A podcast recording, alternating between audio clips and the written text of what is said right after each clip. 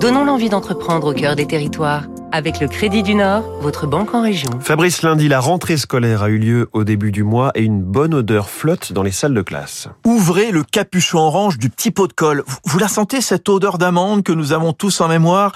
Celle de la colle blanche Cléopâtre. Vous la connaissez avec la petite spatule. Elle a fait le régal de nombreuses générations. Il faut dire que le produit a plus de 90 ans d'existence. Création en 1930 à Paris, dans un modeste appartement. Puis à partir des années 70, la fabrication part près de Tours, là où elle se trouve encore, à Ballon-Miret. La légende raconte que le père de la vraie Cléopâtre, le pharaon, envoya des chercheurs pour savoir comment assembler des feuilles.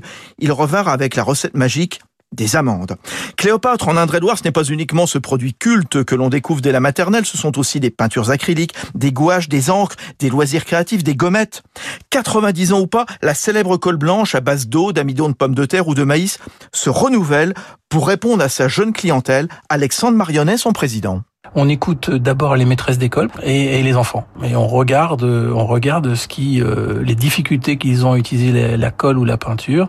On vend surtout de la colle liquide. Et, et du coup, la colle liquide, ben, ça se renverse. Euh, c'est pour ça qu'on fabrique des colles pour les 3 ans, pour les 6 ans et pour les plus de 10 ans. Un enfant de 3 ans, il va avoir une colle qui ne tâche pas, euh, qui s'enlève facilement, afin que la, la TSEM n'ait pas de soucis pour, euh, avec les mamans le lendemain. Et la colle Cléopâtre fait aussi le régal des jeunes Allemands, Espagnols ou Sénégalais. 25% des produits partent à l'export.